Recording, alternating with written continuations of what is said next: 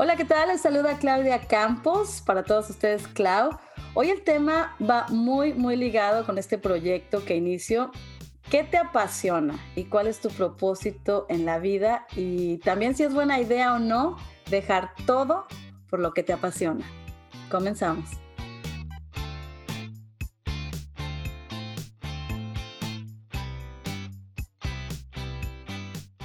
Hola, pues bienvenidos. Este tema es apasionante porque se habla de cuál es tu propósito, qué te apasiona y para eso hoy nos acompaña una pintora súper talentosa, a la cual le tengo mucho cariño, se llama Leticia Herrera. Bienvenida, ¿cómo estás? Hola Claudia, muy bien, gracias. Gracias por tenerme aquí e invitarme a tu, a tu programa. Muy bien. Muy emocionada de tenerte porque he seguido desde que te conozco toda tu carrera y sé que mucha no la conozco y nos vas a platicar de ella. Pero antes de comenzar con todo esto, vamos a hacer algo que quiero hacer en este podcast. Como les dije, me encanta aprender cosas nuevas, me encanta que lo hagamos juntos y hoy descubrí un dato curioso de los de algunas pinturas, pero también Leti nos va a platicar algo, ¿verdad? Leta nos va a decir algo que también tú descubriste que no sabías o no estabas muy enterada. Sí, parece increíble, pero descubrí que los niños chiquitos pueden empezar a hacer coding, que en primer lugar yo no sabía qué era eso, ¿verdad? ¿Qué es el, coding? No sé cómo lo dicen, que es la programación. En, claro que lo googleé y es programar todos todo, los programas que hacen en Internet. Y yo me acuerdo que le pregunté a mi esposo, ¿qué es eso? Lo estaba en la televisión y digo, ¿qué es eso? O sea, ¿cómo se hace un app? Me por, por el coding. Y yo, pues, ¿qué es coding, no? Lo que más me impresionó fue que hay clases para niños chiquitos de coding, o sea, desde chiquitos que empiezan. Uno está muy metido en la tecnología, pero no sabe ni de dónde viene. Entonces, eso fue algo que aprendí un poco tarde, ya lo debí de haber sabido. La gente ha de ver, de estar riendo allá fuera, pero sí, lo aprendí y es, es, increíble lo que aprendes todos los días, la verdad. Sí, porque la verdad somos diferentes generaciones y tú ves a los niños, por ejemplo, ahorita que dices lo de la tecnología, me ha tocado ver niños que agarran una revista y le hacen con los deditos como que van a abrir la foto. Quieren abrir la foto de la revista pensando que va a ser como la del iPad.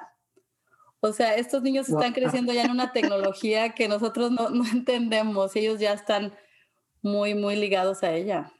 Claro, y una cosa te lleva a la otra, ¿verdad? Porque cuando yo me puse a investigar sobre el coding, yo dije, no, bueno, pues para cerebros, ¿no? sé, imagínate programar y hacer apps y hacer esto y hacer lo otro.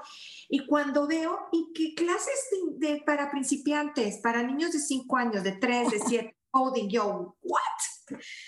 Wow, ¿eh? Wow. Fíjate que yo también no tiene mucho que me enteré de eso porque mi hijo estudia economía y él ya cuando terminó la carrera y todo, dijo, me quiero meter a estudiar coding. Aparte hizo eso, le encanta. No es para todo, yo creo que yo no lo podría hacer, la verdad. Cuando él me habla de eso, no le entiendo absolutamente nada. No, bueno, cero. No, no, no, no es. Ah, yo nada más aprendo los programas, pero ya nada más. Pues yo hoy descubrí algo que tal vez tú ya sabías, pero yo no sabía, es que hay pinturas de famosos que tienen seis dedos y entonces estaba viendo que Rafael era uno de los artistas que pintaba algunos de estos seres humanos con dedos y esto se debía a que ellos creían que las personas que tenían seis dedos poseían un sexto sentido, a través del cual ellos podían prever el futuro. O sea, un ejemplo de Rafael es un cuadro de Madonna Sixtina en el que la figura de San Sixto tiene pintado un dedo más.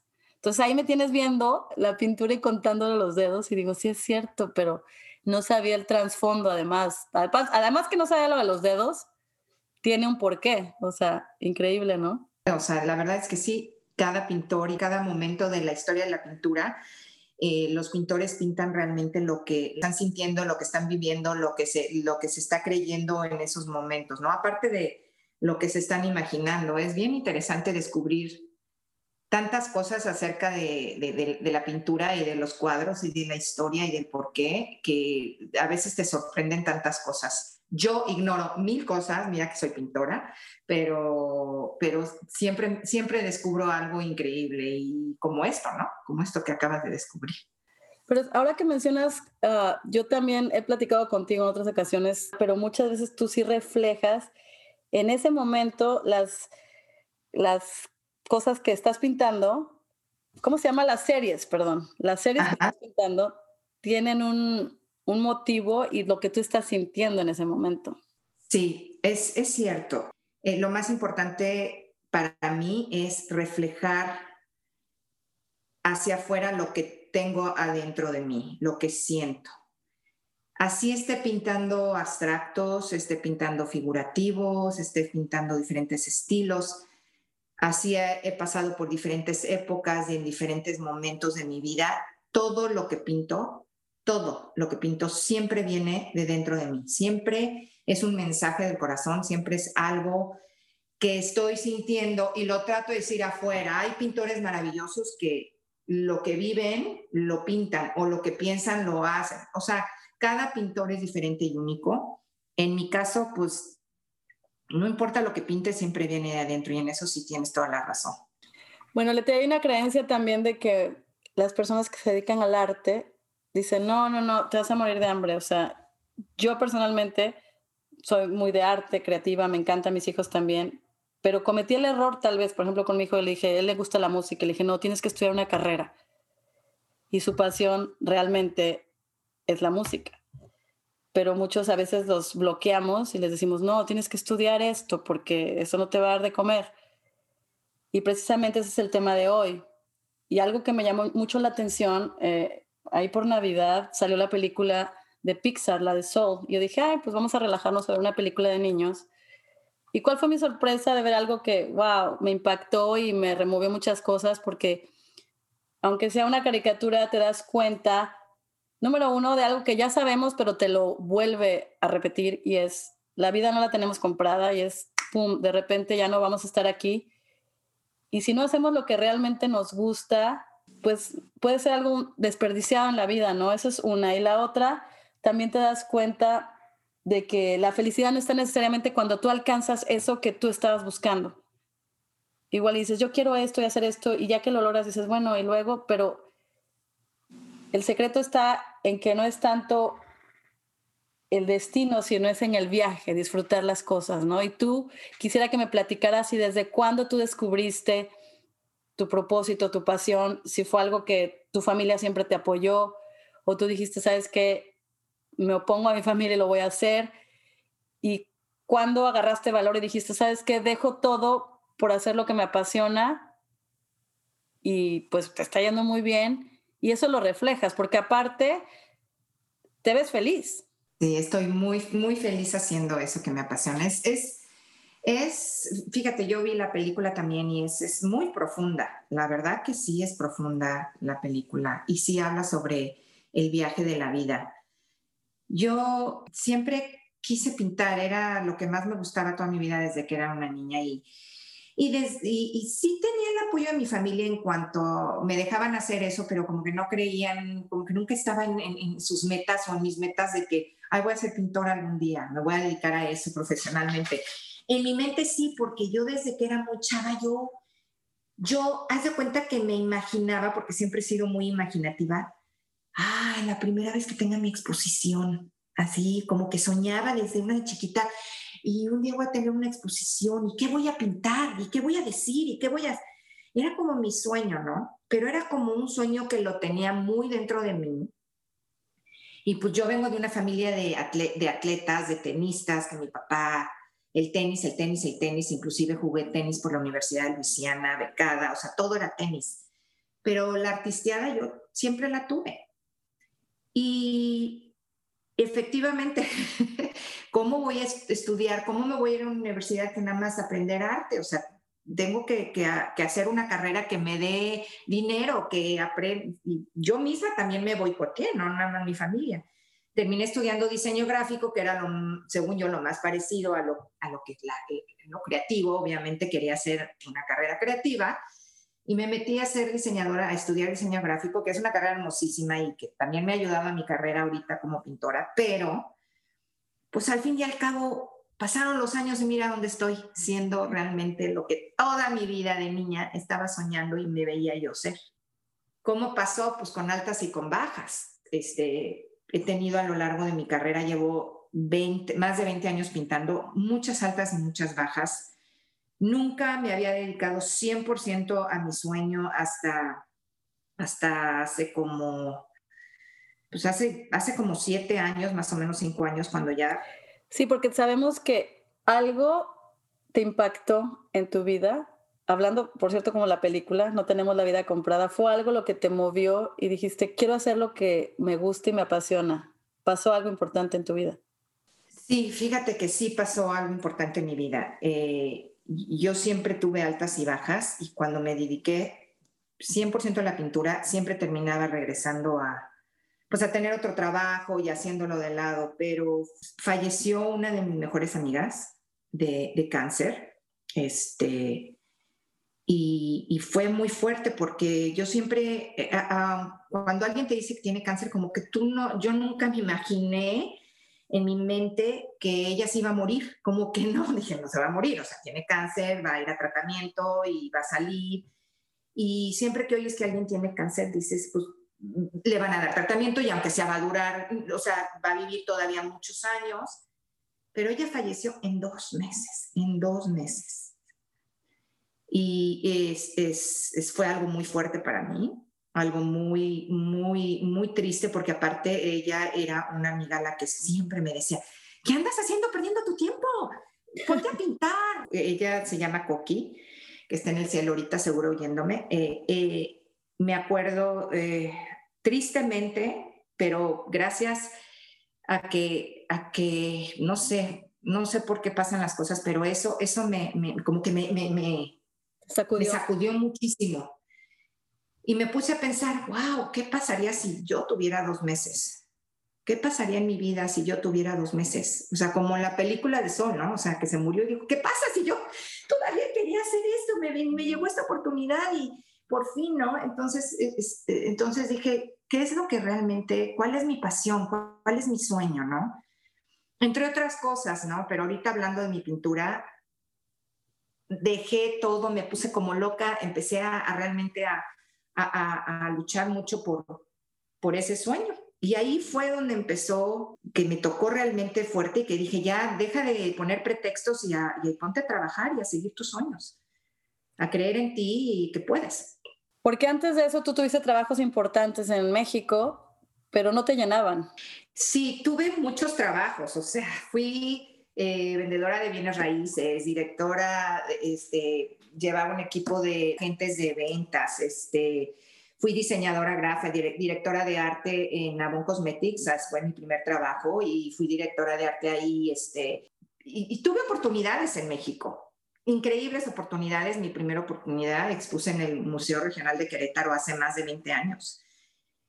Y, en, y después, despuésita de esa gran oportunidad que me fue muy bien, tuve una eh, otra oportunidad de exponer en el Museo de Arte Contemporáneo en, el, Museo de Querétaro y en lugar de ponerme las pilas, la obra la hice X, me sentí desilusionada y decepcionada de mí misma, que, que como que me, me fui por otro lado, dejé la pintura, en fin, tuve muchas altas y bajas, exactamente, pero y se me vinieron oportunidades que no las aprovechaba.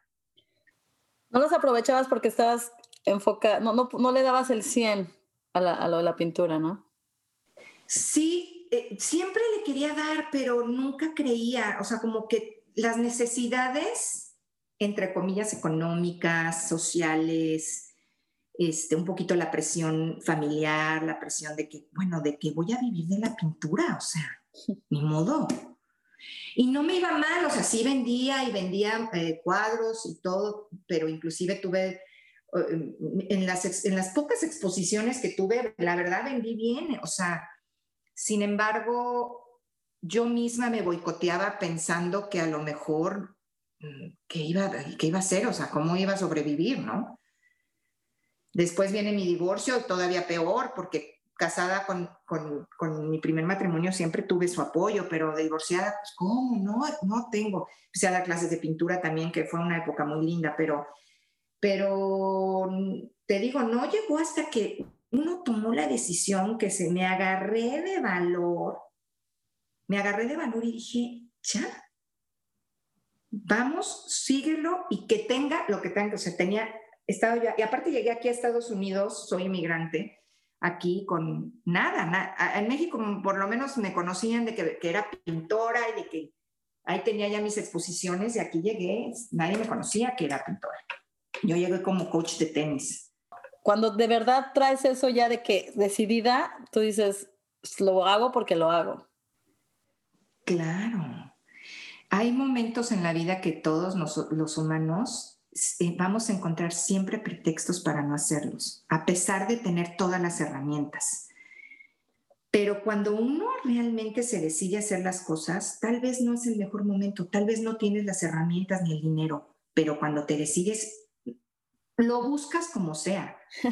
Yo me acuerdo cuando renuncié a mi trabajo aquí, le dije a mi marido, a mi mamá, ya me, me volví a casar aquí, he tenido mucho apoyo de mi marido, gracias a Dios, pero en esa época era coach de tenis y estaba haciendo mi carrera como coach de tenis.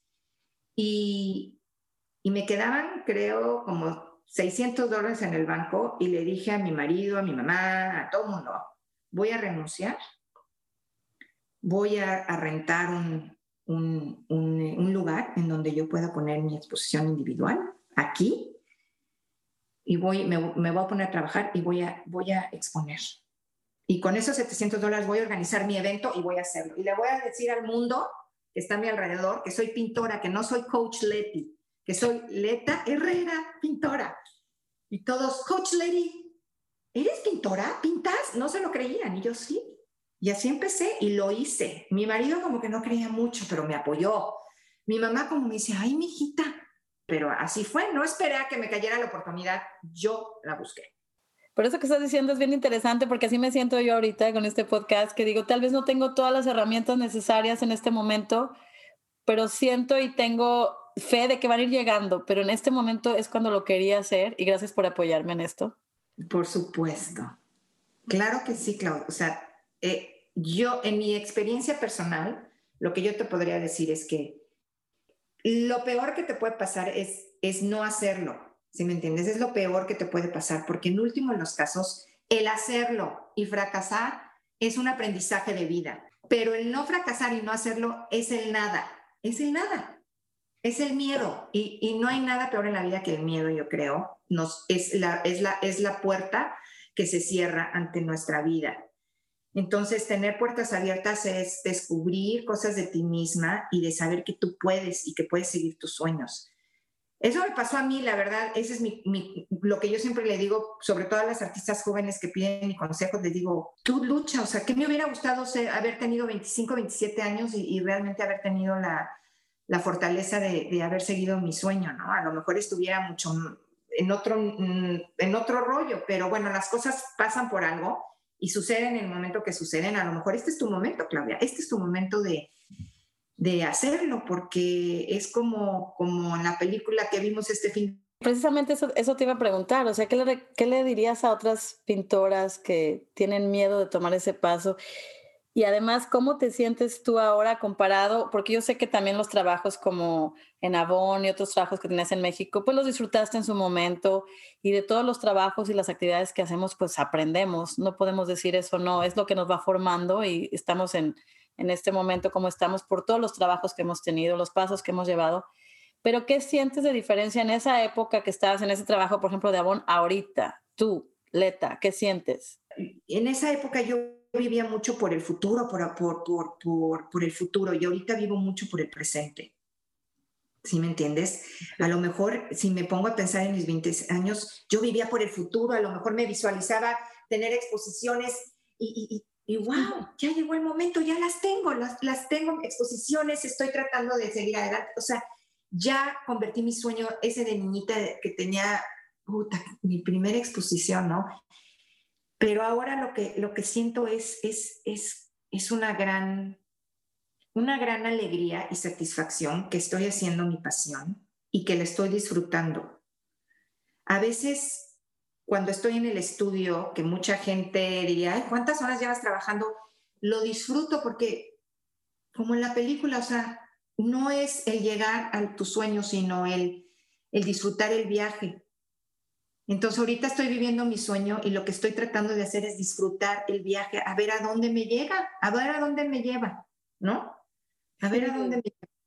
Porque fíjate que estaba leyendo un estudio que decía que cuando, o sea, está demostrado que las personas cuando están haciendo lo que les gusta, lo que les apasiona, son felices, pero no solo eso, sino que las personas que están al lado de ti aumentan un 25 a 35% la felicidad de esa persona que está junto a ti al verte feliz a ti. Eso se contagia, o sea, yo por ejemplo ahorita que estoy con este proyecto, mis hijos se emocionan por mi emoción y yo sé que tus hijos, tu hijo se emociona con lo tuyo, tu esposo, te ven feliz, son felices el verte feliz. Entonces como que se va expandiendo esa felicidad en el hogar o con tus amigos y está muy padre. Porque yo a ti te veo feliz y radias felicidad y me encanta ir a tus exposiciones, me encanta tu trabajo, que por cierto, ahorita que estábamos hablando de la película, te lo dije el otro día, tú los hiciste mucho antes de que saliera la película, pero me recuerda mucho la película de Soul, la última serie que tienes y que yo tengo un cuadro en mi casa y me lo han dicho cuando han entrado aquí a mi casa, qué bonito y mucha gente le encanta.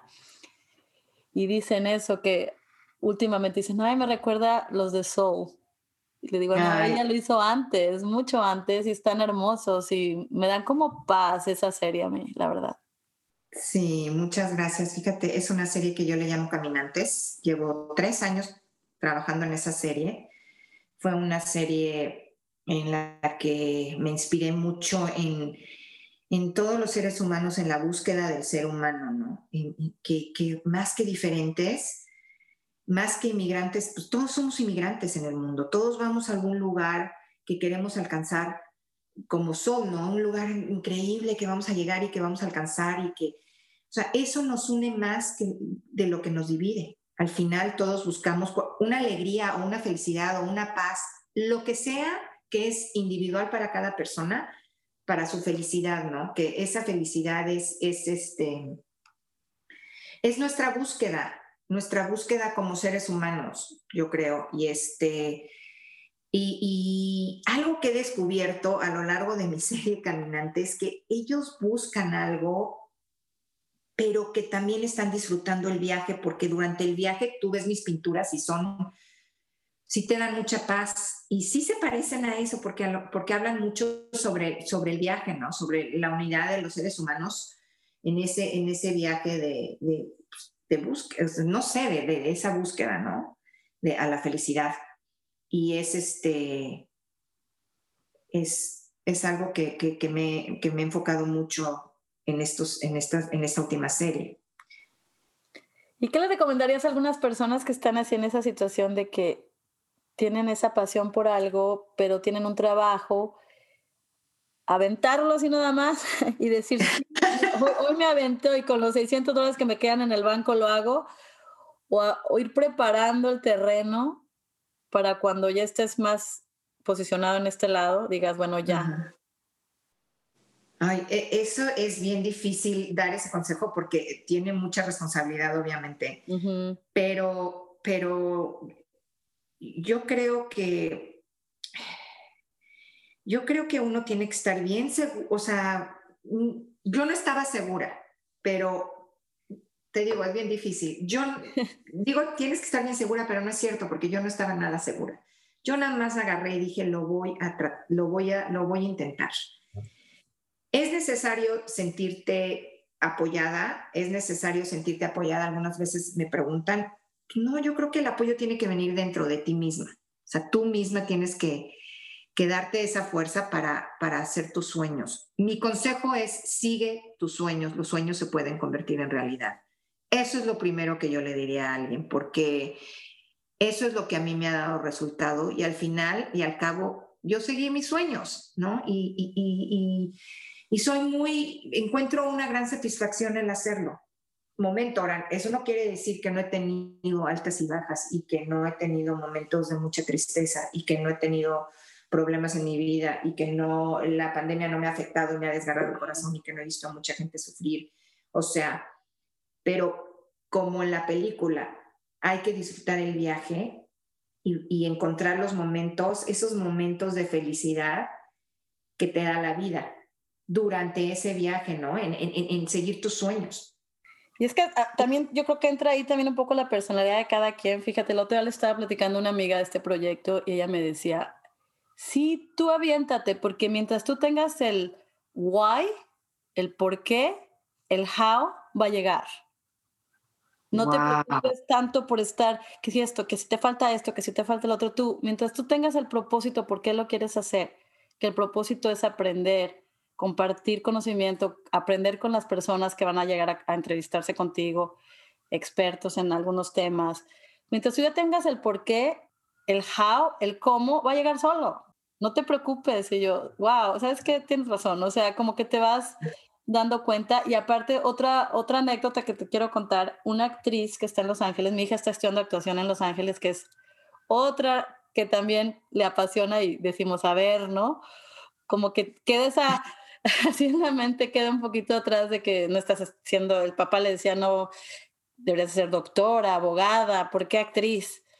Pero también me pongo a pensar cuántos vemos películas, cuántos disfrutamos las obras de arte, o sea, tiene que haber personas que hagan eso. O sea, no podemos nada más vivir de doctores y abogados y gracias a ellos también que existen, obviamente, pero la verdad es que también el arte es algo, no sé, que te llena el alma y es algo que sin el arte no sé qué haríamos también. Bueno, una actriz en Los Ángeles le dijo a, a mi hija, Adriana, un día salieron a comer, ella es mexicana, pero está actuando en Los Ángeles. Y unos días antes mi hija estaba trabajando este, en Starbucks y yo le decía, deja ese trabajo y ponte a trabajar en algo que tú vayas este, ya por el camino de tu carrera, ¿no? Porque también estaba trabajando en unas casas productoras y eso, ¿no? Y me dijo, no, mamá, sí, ahorita yo como que me daba el avión. Total que va a comer con esta chica, ella es un poco más grande que mi hija, ha pasado por más cosas, es actriz en México, se fue a Los Ángeles y le dijo, ¿sabes qué? Es importante que no consigas un trabajo que te guste. Es mejor que consigas un trabajo que no te guste mucho mientras, o sea, para pagar como quien dice los gastos que tienes, pero que no te sientas tan cómoda en ese trabajo y abandones tu pasión que es la actuación. Porque si tú te metes a un trabajo que más o menos te gusta y te acomodas, te va a quitar el tiempo, la energía y todo de lo que realmente veniste a hacer, a estudiar aquí en la universidad para ser actriz. Entonces yo me quedé así como me lo dijo mi hija, le dije, ¿sabes qué? Pues igual y tienes razón, o sea, y eso es lo que también estoy aprendiendo, que, que aprendemos de nuestros hijos también a veces, no, no siempre tenemos la razón, ¿no? Entonces dije, bueno, pues igual y tiene razón ella, si a ella le ha funcionado. Sí, bueno, yo, ¿qué te podría decir? Yo, yo siento que como tú dices, es cada persona es diferente y en cada persona su viaje es diferente, sus experiencias son diferentes yo sé que yo no podría ser feliz haciendo algo que no me guste. Oh, estoy igual yo. sí. Sí, me entiendes, o sea, yo no podría. Sin embargo, lo, lo, lo, hice en algún momento de mi vida en el que no estaba guau con mi trabajo, pero estaba contenta, estaba a gusto. Eh, y sí, nunca dejé de soñar, o sea, a lo mejor, sí es cierto, ¿no? A lo mejor si hubiera encontrado un mega trabajo que no nos guste, que, que me hubiera encantado, a lo mejor me hubiera quedado ahí. Pero esta es mi teoría. Si realmente quieres ser artista, si realmente quieres darle al mundo tu arte, si realmente quieres hacer esto, yo creo que nunca vas a encontrar un trabajo que te satisfaga. En el fondo, en el fondo, siempre te vas a sentir que ese trabajo no es, eh, o sea, no me gusta tanto. ¿Sí me entiendes? O sea, yo creo que es al revés. Yo creo que si realmente tu, vocación es ser, como tu hija, es ser artista, es actriz, nunca en la vida va a encontrar un trabajo que diga, wow, me quedo.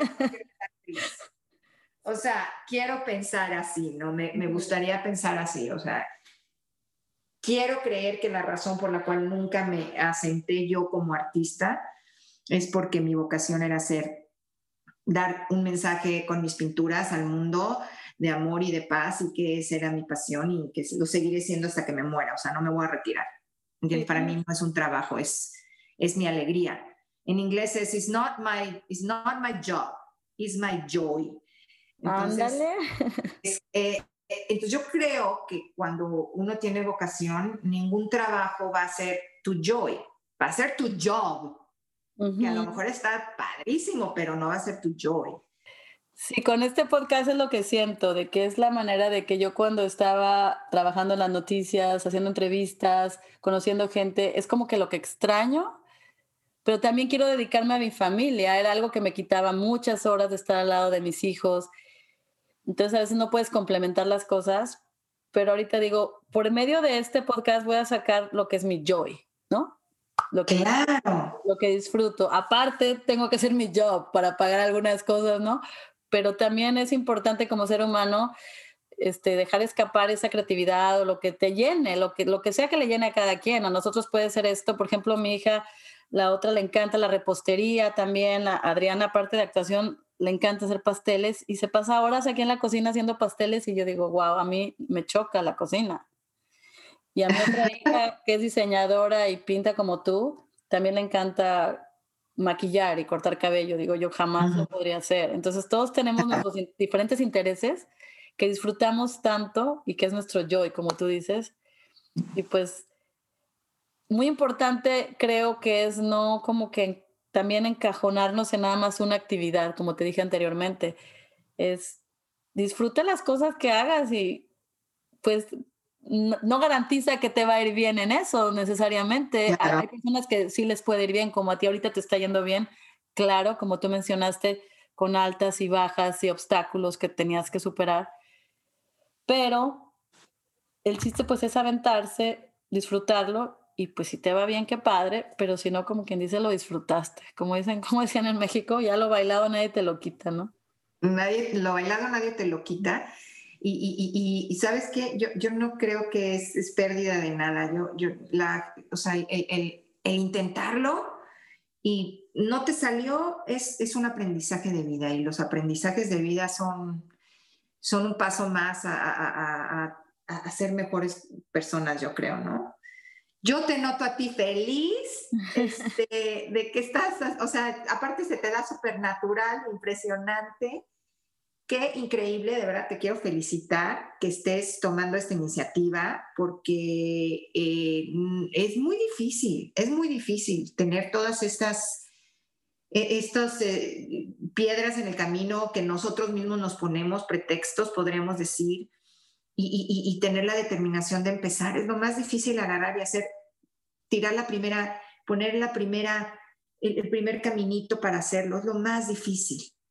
A mí fue lo que más trabajo me costó y fueron muchos años cuando me decidí por fin. Y, y, y, y, sí, en el camino vas a tener altas y bajas, pero ya pusiste la primera piedra con esto y estás poniéndolo y eso, es, eso vale oro. Y tú solita te vas a dar cuenta, ya hice la primera, puedo la segunda, puedo la tercera. Sí. Estoy en la tercera, la cuarta. Bueno, pues muchísimas gracias y la verdad que nos encantó compartir contigo esto y muy emocionada de que las series que tienes están teniendo tanto éxito y tienes tantas exposiciones, nos da muchísimo gusto y que inspires a muchas mujeres más y hombres, a todos en general, a hacer lo que les gusta y disfrutarlo, disfrutar el viaje. Ay, gracias Claudia, claro que sí, muchísimas gracias, un honor estar aquí contigo de verdad. Bueno, muchas gracias Leta y voy a poner después tus datos ah, en el Instagram, en la página para que puedan ver tu arte. Así que muchísimas gracias y nos vemos hasta la próxima. Un beso enorme con el corazón. Bye. Bye.